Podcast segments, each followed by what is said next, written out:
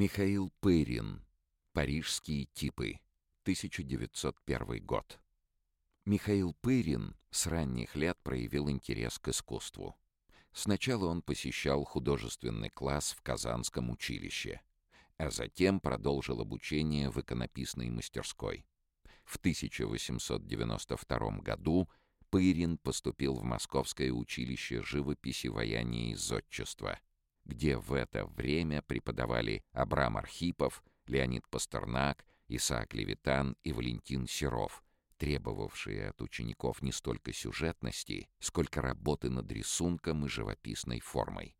На передвижной выставке 1899 года молодой художник представил небольшое жанровое полотно «В гости», которое было приобретено Третьяковской галереей.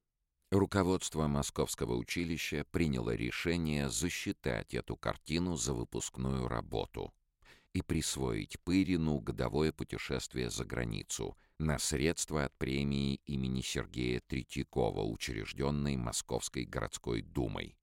В 1901 году Михаил Пырин отправляется во Францию, где поначалу испытывает лингвистические затруднения и даже просит администрацию училища выслать ему самоучитель французского языка.